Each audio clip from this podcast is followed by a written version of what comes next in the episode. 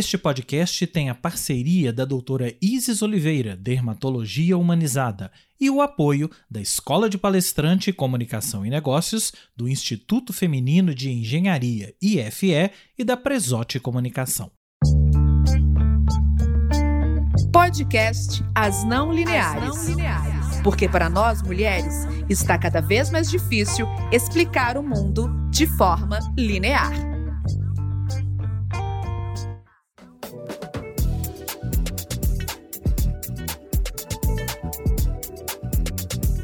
Ei, pessoal! E aí? Bom dia, boa tarde, boa noite, galera. Estamos de volta e é sempre um prazer estar aqui com todos vocês, falar de assuntos que amamos. E hoje nós temos convidado especial de novo, que daqui a pouco nós vamos chamá-la aqui. E aí, meninas, tudo bem? Tudo, tudo bem, Flavinha, tudo bem, Alessandra, tudo bem, tudo doutora bem, Isis? Tudo ótimo, bom dia, boa tarde, boa noite. Bom dia, obrigada, meninas. Isso aí, doutora Isis, mais uma vez com a gente, né? E hoje a gente vai trazer um tema que é de, os desafios da beleza do século XXI e as reflexões da pandemia, que com certeza foram muitas e estão sendo ainda, né? Que vai dar o que falar aí. E aí eu trago uma pergunta aí para a gente começar, tanto para vocês três aqui e para todo mundo que nos ouve. Qual o maior desafio das mulheres no século XXI? Será que a beleza está dentro dessa lista? E aí eu, eu quando eu olho aí a minha volta, né, eu vejo é, muitas mulheres é, é, que dão a impressão que estão sendo assim pressionadas com tantas coisas no dia a dia, é, uma vida extremamente atribulada, como nós aqui também, né, vivemos. É, e a gente, muitas vezes eu percebo que a gente não está vivendo de uma forma plena, né? Todas nós mulheres aí. É, então, que contexto é esse que a gente se encontra? É, por que, que a gente chegou até a, a, esse contexto, né? Por que, que a gente não conseguiu mudar esse rumo aí antes? É, qual o legado que essas outras gerações de, de, mulheres nos deixaram e qual o legado que nós vamos deixar também? Então, são muitas reflexões que a gente vai trazer aqui hoje. E aí eu penso, é, com, com uma vida tão atribulada, como que nós conseguimos também cuidar da nossa beleza, seja ela interior ou exterior, né? É, a gente vai trazer esse, essa discussão, essa reflexão. Então, para mim, o grande desafio da mulher hoje é saber fazer escolhas conscientes que respeitem a nossa essência, o nosso, os nossos limites. É, escolhas que fazem a gente estar mais inteira e plena na vida e nas nossas relações também. E nos sentirmos mais belas, né, nos amando mais, espelhando algo mais positivo na nossa beleza, que não essa beleza fake, produzida, mas a beleza mais natural da nossa verdadeira essência. E eu falo que quando eu percebo, né, que quando eu tô assim mais natural, mais, mais é, é, sem muita, muita produção, sendo eu mesma, as pessoas me elogiam mais, sabe? Falam assim: Nossa, Letícia, você está mais feliz, você está mais bonita. E aí, por que será isso, né, Flavinha? Verdade, Ale, Ale verdade, Letícia, verdade.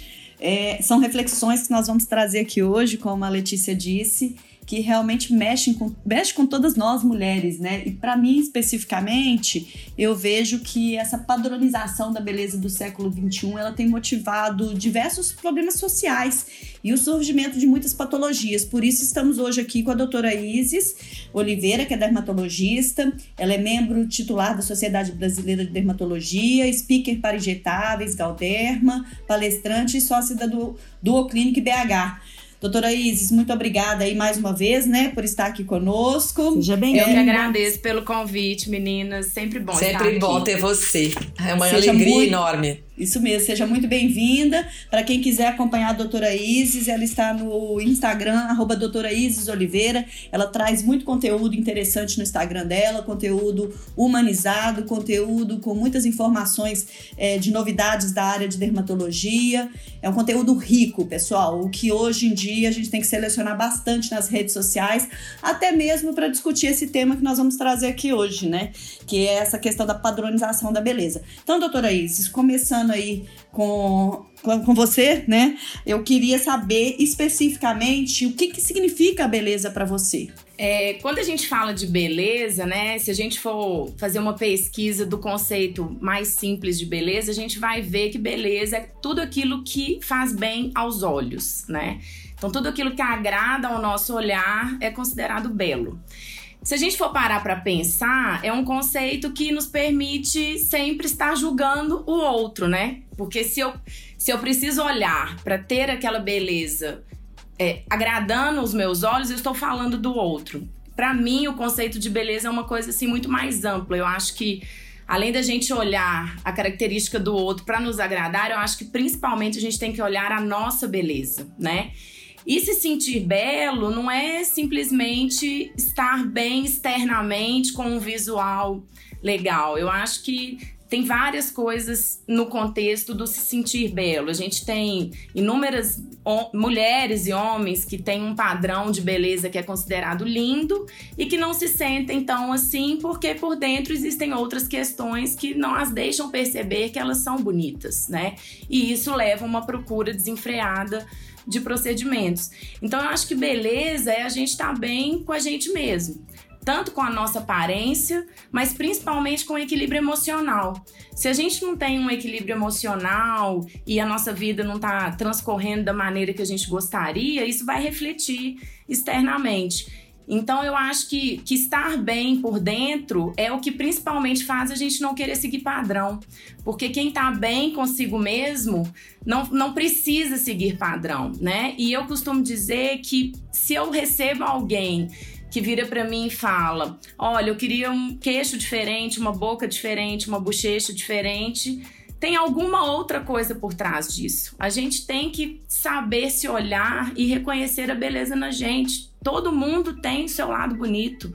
Né? A gente, com os procedimentos que hoje são tão falados, eu acho que o que é importante é que a gente é, pegue aquela característica que é bela e transforme ela em mais bonita, mas sem mudar aquilo. Então eu acho que beleza é isso. Mas está cada vez mais difícil é, para as pessoas, diante de tanta influência midiática, redes sociais, revistas, novelas, que a gente controlar essa obsessão pelo corpo perfeito. Como que você vê isso? Eu acho que isso faz, eu acho que isso é bem um papel do profissional, de pôr um pouco de limite nas pessoas, né? A gente estuda para isso, a gente é formado tecnicamente para isso.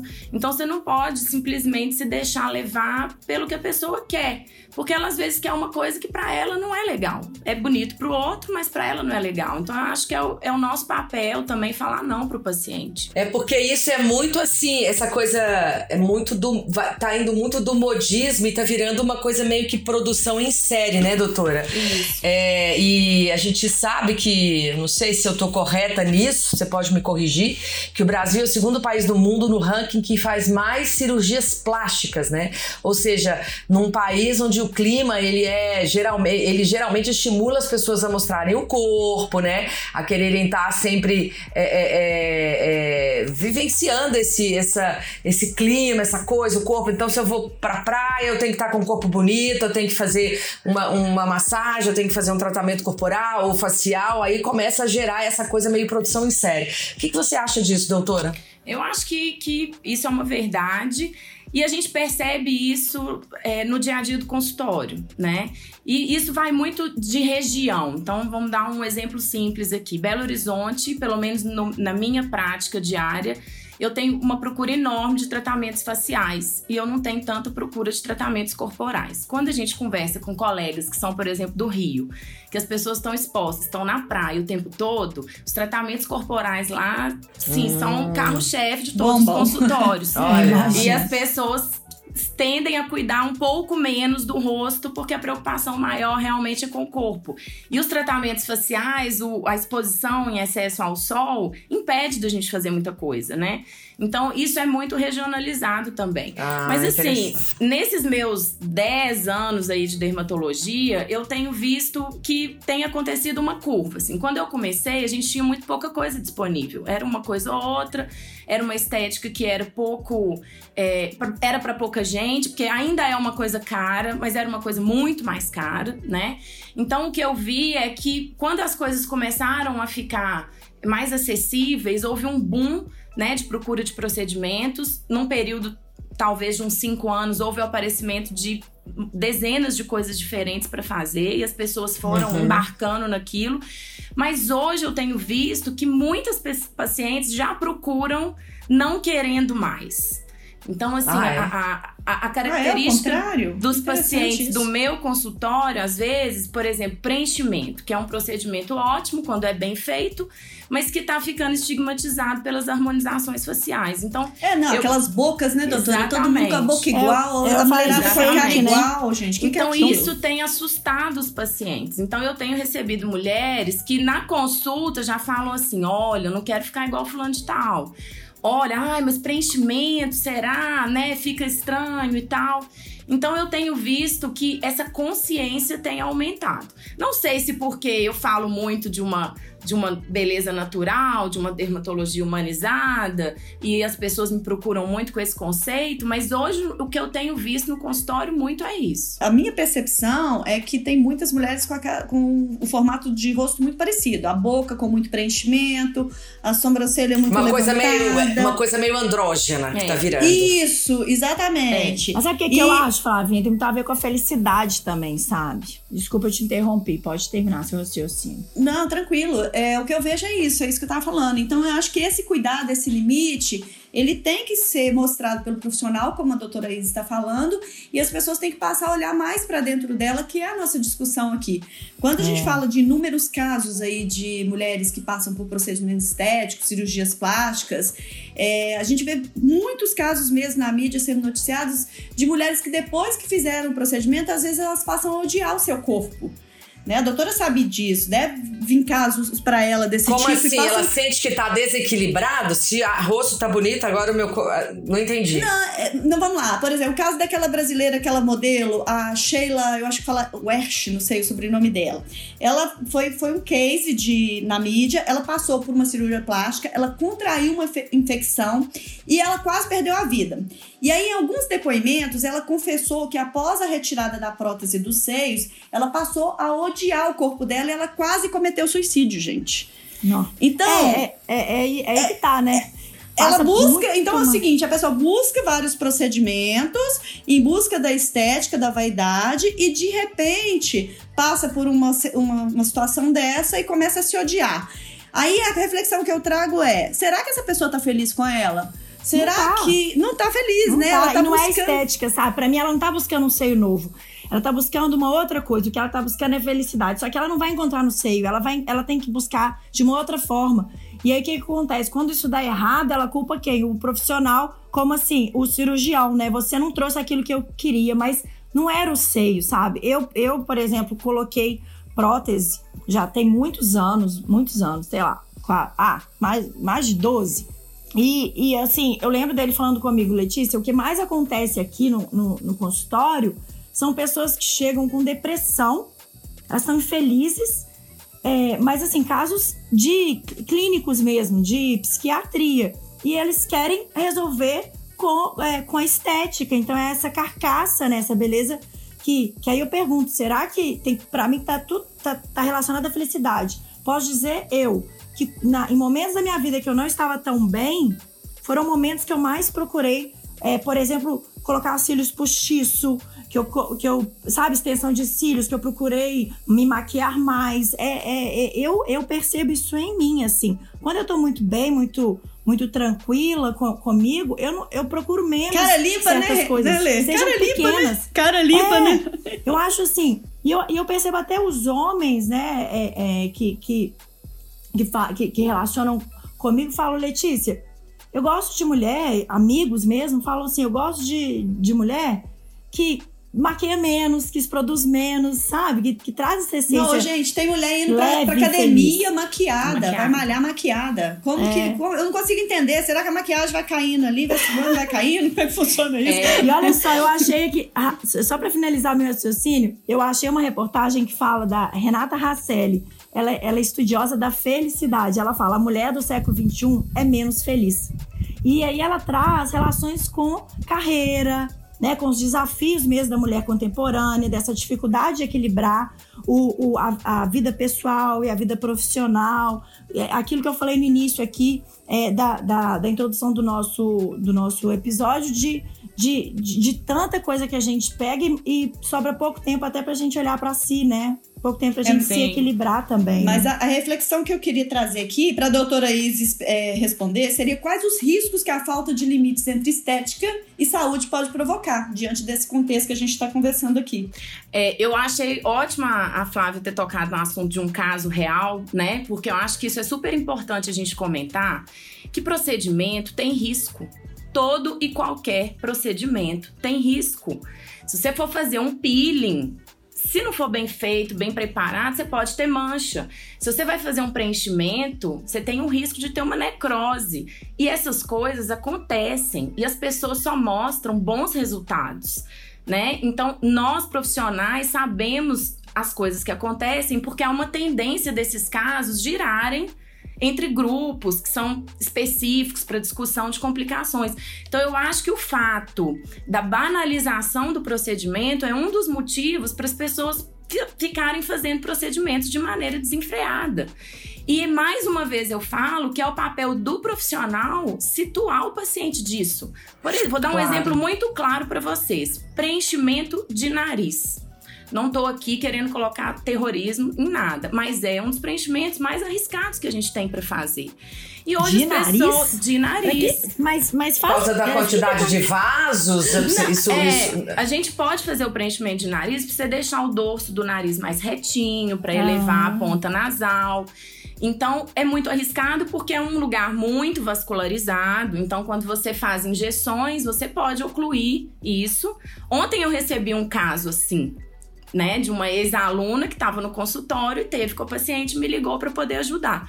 Então, assim, acontece, eu acho que faz parte do papel do profissional mostrar isso para o paciente. Eu, por exemplo, é um preenchimento que eu evito muito fazer, não gosto muito de fazer. E quando um paciente me pede, eu abro meu livro, eu mostro para ele como que é a anatomia do nariz, qual é o risco que a gente tem, vale a pena correr esse risco ou não, por que não fazer uma cirurgia que é, um, que é, um, é definitivo, é mais seguro.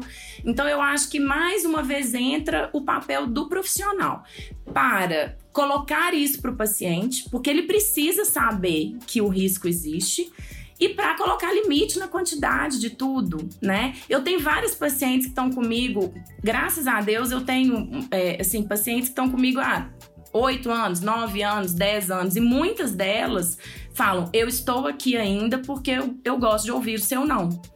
Eu venho para saber a sua opinião porque eu sei que você, se acha que não vai ficar bom, não vai fazer. Então, claro. o não é o mas, melhor doutor, sim, né?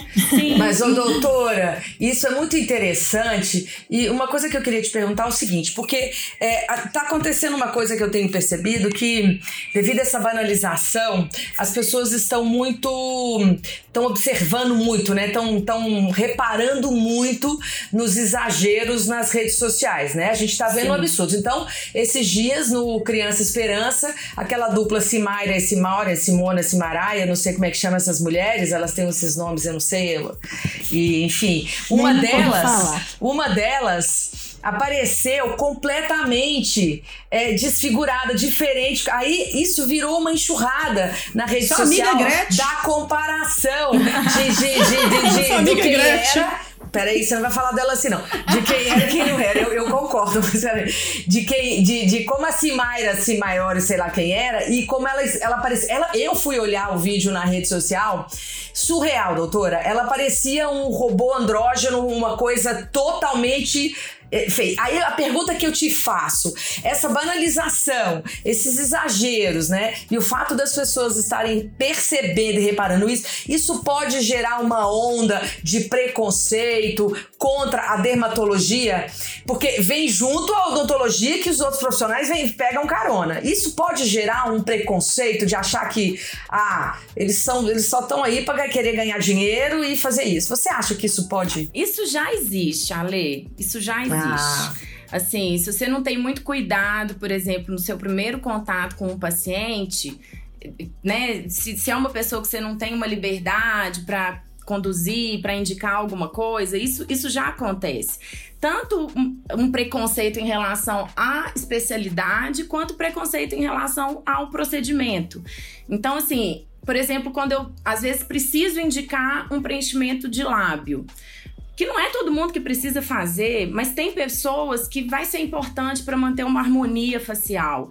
Ou no processo de envelhecimento, quando a gente começa a perder o lábio, a gente consegue fazer um preenchimento só para repor aquilo que a pessoa perdeu, sem criar grandes transformações.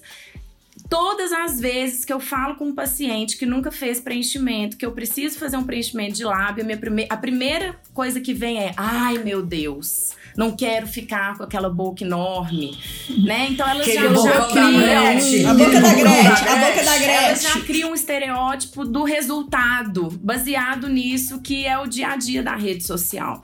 Então isso isso já acontece. Não sei de nada. A Gretchen casou quantas vezes? 18, mas olha, eu vou te falar. Ela tá...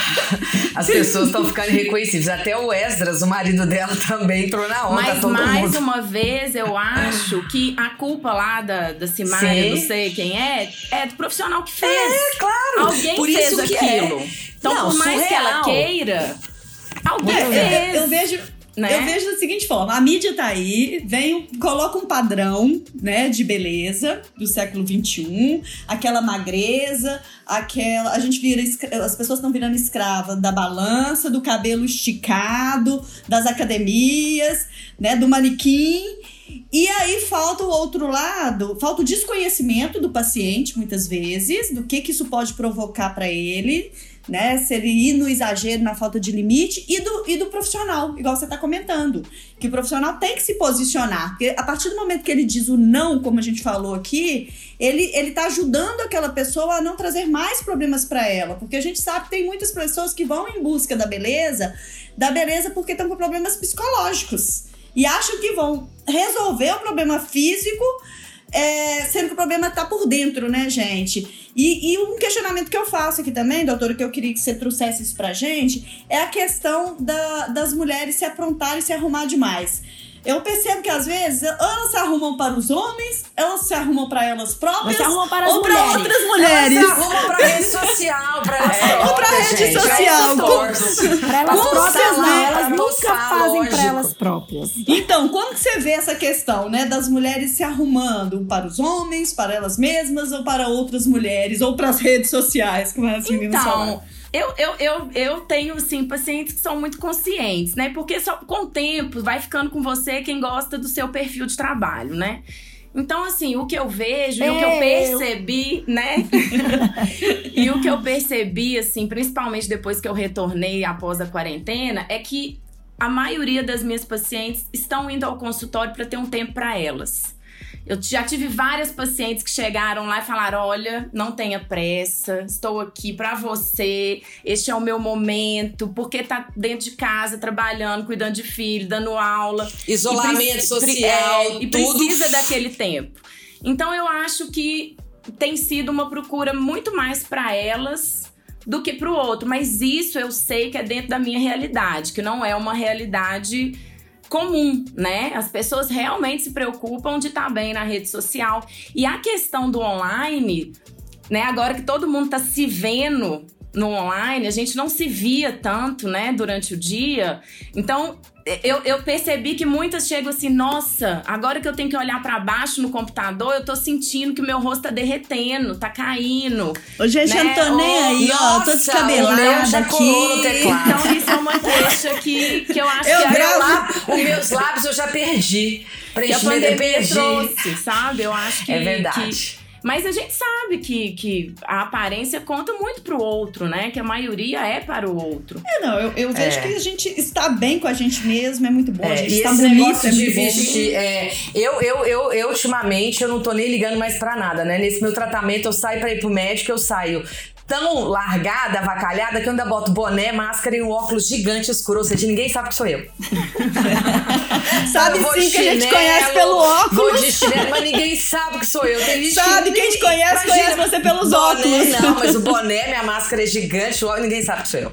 A mas é verdade. andando pela rua. Essa, a rede social, ela tá fazendo esse movimento muito muito ao mesmo tempo que as pessoas se conectam, ao mesmo tempo as pessoas estão virando vítimas de cancelamentos, de ataques, né? Ou seja, é, eu expor quem eu sou ali, ou se eu dou uma opinião, ou se eu posto uma foto, igual recentemente uma outra celebridade postou uma foto com o maior rosa. Ela recebeu uma enxurrada de crítica que aquela cor não combina com ela. Ah, pelo amor de Deus, gente. Agora, é uma falta de lavar louça. Que provavelmente quem está fazendo essas críticas não está bem com ela. São inseguros. Porque se você tem se você vai perder o seu tempo, que é tão precioso para todo mundo hoje em dia, para entrar numa rede social, para falar mal de outra pessoa, é, é lógico. porque realmente tem alguma é, outra é, coisa é. por trás. Eu, eu, né? eu entrei na rede social da Gretchen para ver o casamento dela, porque você sabe que ela é minha musa, né? Uhum. Apesar dela estar um pouco reconhecível, é minha musa, gente.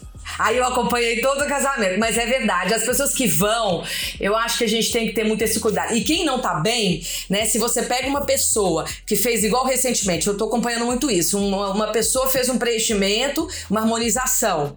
E aí ele apareceu. E aí ele recebeu uma enxurrada de críticas que a cara dele tava completamente andrógena. Ele desligou o Instagram e entrou em deprê. Entrou em deprê. A pessoa é, teve, ele, ele ficou em deprê, fechou, sumiu das redes. Quer dizer, a, as pessoas também podem causar esse, essa depressão nas outras, esse, né, esse... É um Mas, absurdo, Ale, doutora. O que eu falo de legado, que a gente, é, é, que eu falo assim, que a gente também vai deixar, sabe, para essas próximas gerações, a gente também tem que preocupar com isso, assim, o que que a gente vai...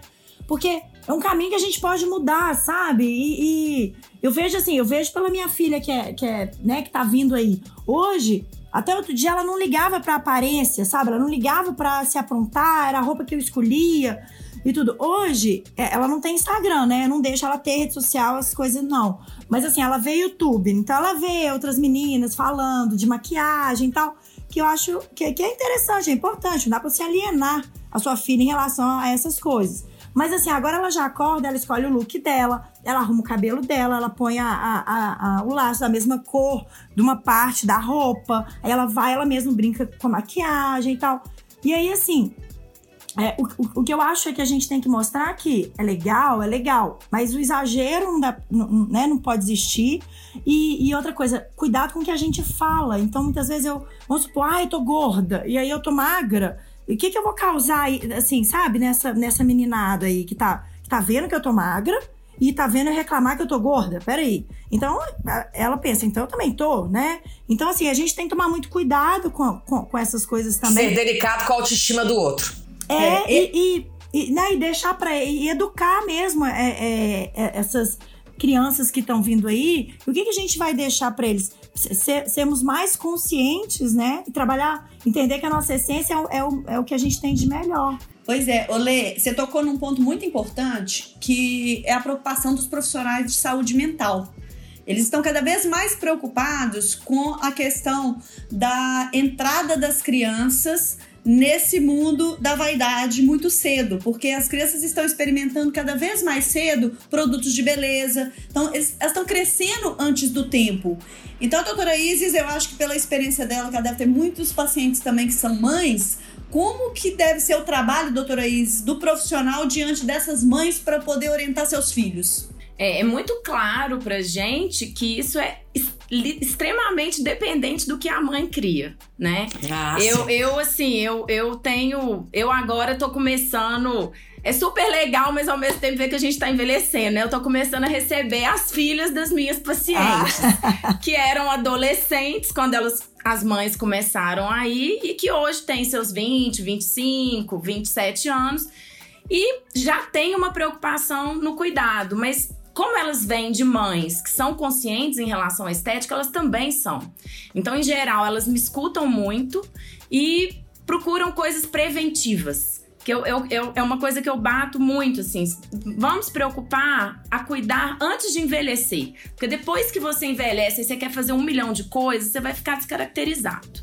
Então eu acho que trabalhar preventivamente, começar a cuidar da pele, porque hoje todo mundo fala muito em injetar, injetar, injetar, mas esquece de cuidar da qualidade da pele, de ter uma pele bonita, sem mancha, sem poro. Às vezes uma mulher que tá cheia de ruga com uma pele linda, tá muito mais jovem do que uma mulher que tá toda manchada e toda preenchida, né? Com então certeza. eu vejo que é uma geração que vem exatamente com o conceito que a mãe está colocando. E faz parte da mãe colocar limite. Eu não tenho filhos, mas eu tenho sobrinhos. Eu tenho três sobrinhas de 9, de 4 e de 3. E é impressionante acompanhar, elas são minhas afilhadas. Então eu acompanho muito de perto.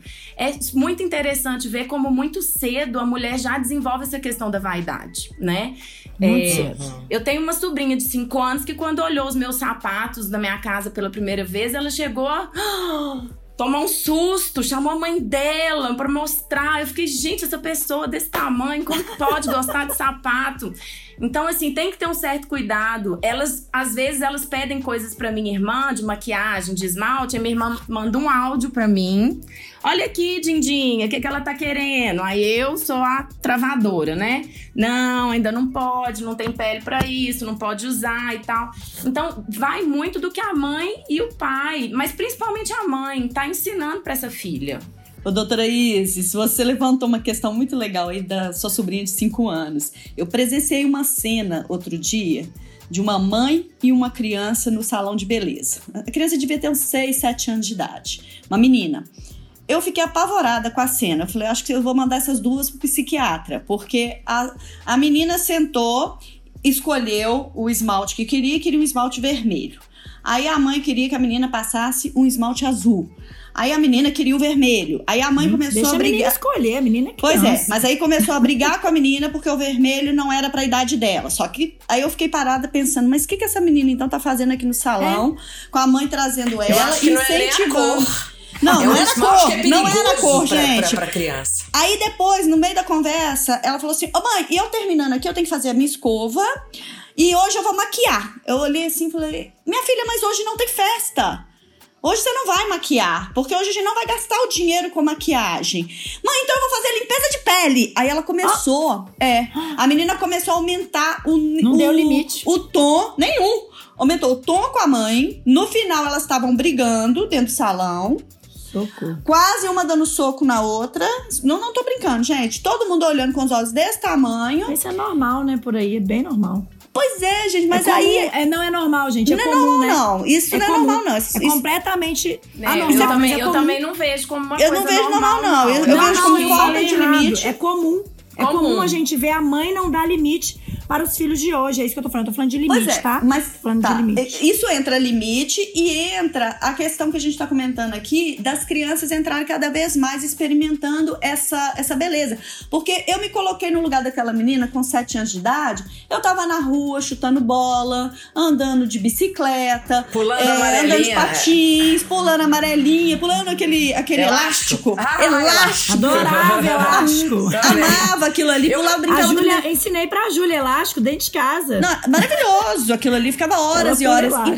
E, e, nem sabia o que, que, era unha. Eu fui pensar em fazer uma unha, pensar em fazer um cabelo pro aniversário de 15 anos de idade. É verdade. Que me levaram. Vai lá, Vai lá fazer unha porque tem que fazer a festa. Mas é porque a gente também, a nossa geração era diferente. Hoje os acessos aí, internet, redes sociais, essas, né, a mãe acha que deixar um tablet com a criança eh, vai resolver os problemas dela para ela fazer outras coisas. E aí, né, é como a Letícia falou, né, a Letícia não, não, é, não é um tipo de mãe que faz isso, que não vai deixar um tablet para ficar por conta. Se você não dá o limite, ela vai crescer vendo um monte de coisa ali e vai querer aquilo, entendeu? Gente, eu, eu, eu vi é isso aí, Ale. Eu vi uma, uma. Ah, inclusive foi um material que você, Ale, mandou para eu ler sobre liderança. E tava dando um exemplo de mãe e filho nesse material. Olha só, o material empresarial, corporativo, 100% falando sobre isso. E falando o seguinte: é, quem é que lidera, né? Assim, chega uma hora que se você perde o controle do filho, já era. Então é o seguinte: é, vamos supor, a criança tá lá, é, acordou e tal, é, deixou a cama desarrumada, é, e aí vai falar assim: ah, lá vem, ah, lá vem minha mãe arrumar minha cama. Quem é que tá liderando? é a criança, porque ela, tipo, eu não vou arrumar minha cama e a minha mãe vai arrumar para mim. A mesma coisa com a tal da maquiagem, a tal da, desses padrões de beleza, né? Assim, é, ah, eu vou maquiar, eu vou fazer isso, eu vou fazer aquilo, e a mãe, e a mãe vai incentivando, vai incentivando. Quem tá liderando ali é a criança. Na hora que ela for botar uma rédea, já era. Eu acho que é, é Mas aí não é dizer o não porque não, é trazer o, o, o, o a consciência. Porque, por exemplo, Júlia, ela, ela gosta, ela gosta mesmo, sabe, de arrumar, de escolher as cores, de, de maquiar, de ver, porque ela tá vendo alguns. É, o, o, que leva muito a, a, os mais novos a ver isso são as primas mais velhas. O que aconteceu com a gente também. Às vezes a gente tem acesso a certos conteúdos porque a gente convive com, às vezes, um primo de dois anos a mais, e que aquilo a gente não veria se ninguém mostrasse pra gente. Eu não mostro, mas vem uma prima que mostra. Aí ela acha legal, pô, legal maquiar e tal. Mas eu, tenho, eu falo com ela, filha, isso é brincadeira. Hoje isso é brincadeira. Né? É, é, não quero que você maqueie para sair agora. Quanto mais você tiver com a pele limpa, quanto mais isso faz bem para sua pele. Aí eu falo, maquiar, eu falo isso que, a, que, a, que, essa mãe falou de forma diferente. Não é que não vou gastar dinheiro, eu não uso dinheiro nessa. Eu falo, a gente, a gente né, faz uma maquiagem, às vezes, para ir numa festa, um casamento, alguma coisa assim. A gente não faz para escola, a gente não faz. Porque não não é, não é necessário. Eu tento trazer uma consciência e assim, não, não colocar o dinheiro na frente ou não colocar isso como o entretenimento, sabe? Mas trazer pro lúdico, né? Porque assim, elas brincam, é, é, é aquela história para ela hoje é lúdica. E eu deixo, eu não falo não, não pode, porque é, deixa ela brincar. É, é, difícil, né, gente? Educar é a coisa mais difícil que tem. Nesse caso que eu presenciei, não tinha consciência nenhuma. E nenhum dos não, dois já lados. percebi, já percebi. Nem da mãe, que, se, que perdeu o controle inteiro. É. E que, que eu percebi, o que eu percebi, pelo menos assim, a minha percepção, é que a mãe já tinha dado todas as, todas as possibilidades de tratamento estético para a menina, de 7 anos, 6 anos, e que a menina queria tudo. Porque é. ela gritava, inclusive, usando nomes de artistas, de dia abria o celular, tá vendo aqui, ó, essa aqui tá mais bonita. Eu quero chegar igual essa aqui, que eu Gente, acho que é, um uma perigo. coisa é, é um perigo. Eu acho que eu acho assim, tu, tudo realmente depende de como é colocado. O fato é, é uma geração diferente, mais precoce. Eu tenho atendido meninas cada vez mais cedo com acne, por exemplo, né? Porque hormonalmente está ficando mais precoce, não é só, né? Eu vejo essa diferença, por exemplo, entre a minha sobrinha de 9 e a minha sobrinha de 3. Quando a de 9 tinha 3, ela não era tão esperta quanto a, a que tem 3 hoje. Convivem e eu acho que juntas. depende de tudo como é colocado. Elas não convivem juntas, moram em cidades diferentes. Ah, é? Ah, convivem tá. quando estão na casa dos meus é pais de geração mesmo, né? É. E aí, é, quando eu falo tudo depende de como é colocado, vou dar assim um exemplo claro. Quando eu vou para casa dos meus pais no interior, geralmente meus irmãos vão. E aí as meninas querem só ficar comigo, que eu não, não, não, as vejo, elas não moram aqui. E o programa com a Dindinha no interior é ir no salão fazer a unha. Eu sempre as levo, as três. Mas elas sabem que aquilo é uma brincadeira com a madrinha. Aquilo só acontece quando a madrinha é um está evento. lá. Sim. Quando Tem está um na casa do vovô. Isso não faz parte do dia a dia delas, da semana Ótimo, delas. A isso mãe é muito não bom leva, colocar. Né? Então elas. E, e, e tanto é que elas chegam lá e elas escolhem sempre uma manicure que faz o desenho da da Larry Bow, até esqueci né? o nome, do, do desenho. Elas não, não querem pintar de vermelho. Elas sempre querem o Mickey, a Minnie, o... porque sabe que aquele é um momento de, de, de, descontração. Então, eu acho que tudo, tudo, tudo depende de como é colocado. E a gente realmente tem que adaptar um pouco para essa geração que é uma geração mais precoce, mais acelerada, tá, tem mais acesso à informação. Você vê uma menina de 7 anos saber o que é limpeza de pele, né? Então, é tudo. A mãe, de, a mãe deixou ela Ô, saber. Doutora Izzy, né? eu, tô, tô, eu tô rindo aqui por dentro sozinha, porque você contou da acne aí, cada vez mais precoce, mas eu tive muita acne na minha adolescência. Começou com uns 12 anos de idade. E aí não tinha esse tanto de tratamento que tem hoje, né? Não tinha Rucutan, não tinha uhum. nada disso, né? E eu fui no, no, dermatologista na época, doutor Francisco Maia, né? Deve ter sido talvez até seu professor aí, porque foi professor de muita gente. Eu conheço o filho e, dele, na verdade. O, o, isso, isso, exato. E aí ele falou comigo assim: olha, vou te mandar para uma esteticista, você faz lá uma limpezinha de pele, tá tudo de boa. Só que o trem doía tanto que eu desisti. Eu falei, eu não vou fazer esse negócio, não. Aí meu pai, meu pai disse que foi, ele foi criado no interior e falou assim: ah, tem uns negócios bons lá no Mercado Central. Vamos lá comprar umas, umas ervinhas e fazer um chá. oh, gente, eu vivia tomando chá. E achava aquilo maravilhoso. Um, um, dia a pele tava melhor, outro dia tava pior. E era o chá. E com aquele chá eu passei a minha adolescência. Chá indicado pelo meu pai do Mercado Central. Era chá de tudo, era folha de tudo. Se aquilo tava funcionando é. ou não, eu sei que eu fazia xixi direto. Era diurético, né? É, é limpa, né? Mas limpa. É, só pra descontrair. Chá de espinhaça, chá de espinhaça, mata espinha. Pra descontrair, mas que as meninas de hoje, as mães de hoje, estão precisando levá-las no mercado central, eu acho que estão, viu? Vou tomar é. um chazinho. E, e, falar nisso, ó, eu, eu tenho é, acne adulta e a doutora Isa cuida exatamente isso de mim. É, isso para mim, né, doutora? Assim, fala um pouquinho assim dessa pra gente fechar aqui também. É, do, do, porque eu acho interessante isso. Isso tem a ver com é, com o, o cortisol, com estresse, não tem? Eu lembro que na época você falou comigo tem a acne, a acne da mulher adulta é uma acne que ela pode aparecer na mulher depois dos 20, 25 anos, mesmo que não teve o quadro na adolescência ou seja uma extensão da acne da adolescência. É importante entender que a causa é outra e que o tratamento é outro, né? Então a gente tem uma influência hormonal, né? na maioria das vezes a gente não tem alteração hormonal. Mas a gente tem uma influência hormonal na formação das lesões e que é importante ser cuidada, e é muito simples fazer isso. E é um tratamento diferente da acne do, do adolescente, produtos diferentes. E tem, tem muita relação com estresse, né? A alimentação, a gente sabe que tem algumas coisas que estão relacionadas, e o que a gente está vendo muito agora piora da acne por conta do uso da máscara.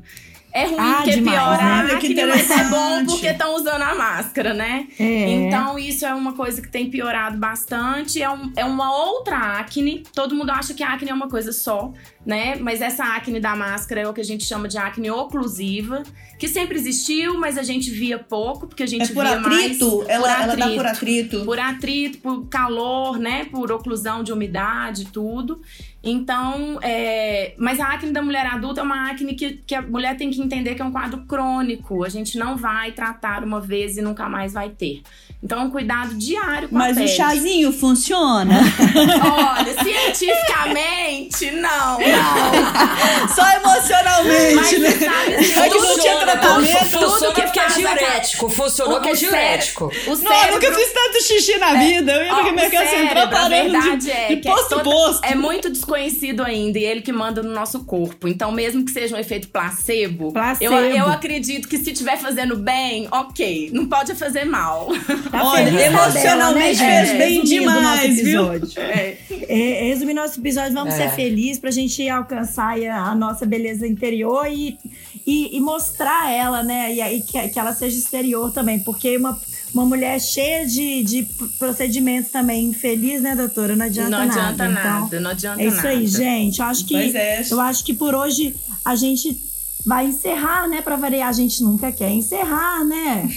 É. Mas é. a doutora vai voltar sempre aqui para conversar com a gente, que a gente adora um, um, a presença dela aqui. E é isso aí, né, Flavinha? É isso aí, meninas. Doutora Isis, muito obrigada, né, pela presença. E eu quero encerrar aqui trazendo um livro, uma dica de um livro, que é a História da Beleza no Brasil a pesquisadora mostra que a beleza vai além da futilidade, que é o que a gente está conversando aqui hoje. Ela chama Denise Bernucci de Santana. É um livro top demais, porque ele faz essa história, esse, esse trajeto aí da história do século XXI, como que tudo isso vem acontecendo aí, como que a gente pode ser feliz sem, e ser bela sem passar pela futilidade. É top, fica aí a dica, tá? E como a gente está chegando ao fim, eu vou deixar aqui os nossos recadinhos, deixar aí para que todos que nos escutam para lembrar que toda quinta-feira a partir das 17 horas nós estamos com podcast no ar, né? Programas novos. É só selecionar nas plataformas de podcast Apple, Anchor.fm, Deezer, Spotify e a gente já falou aí, gente, é, é de onde estiver, com quem quiser, a qualquer horário.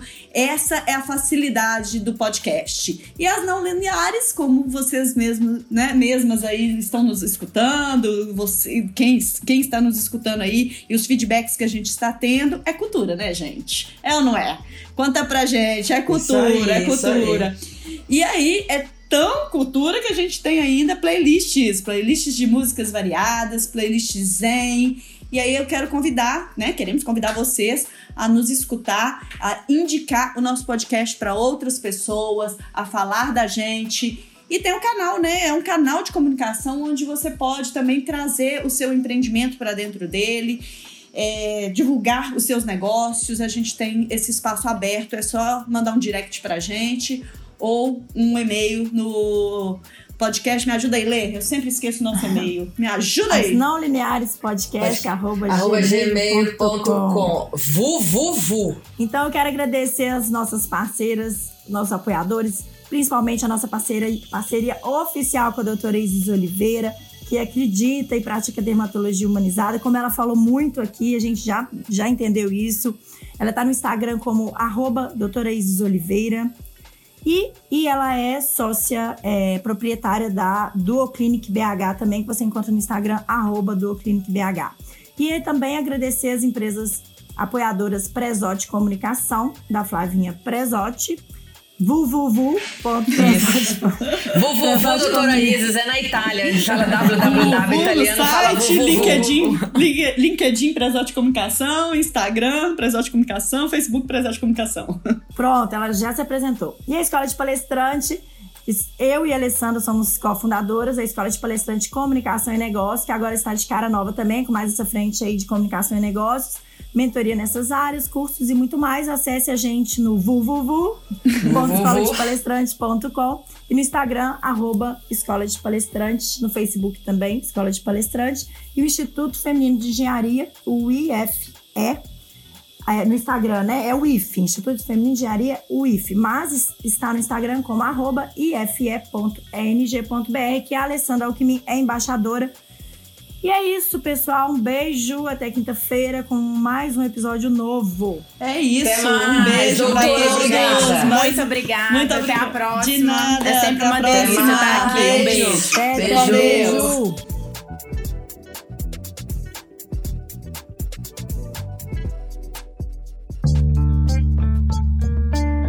Até o próximo podcast As Não Lineares. As não lineares um canal de comunicação feminino e colaborativo, feito por três mulheres que não têm nada de linear.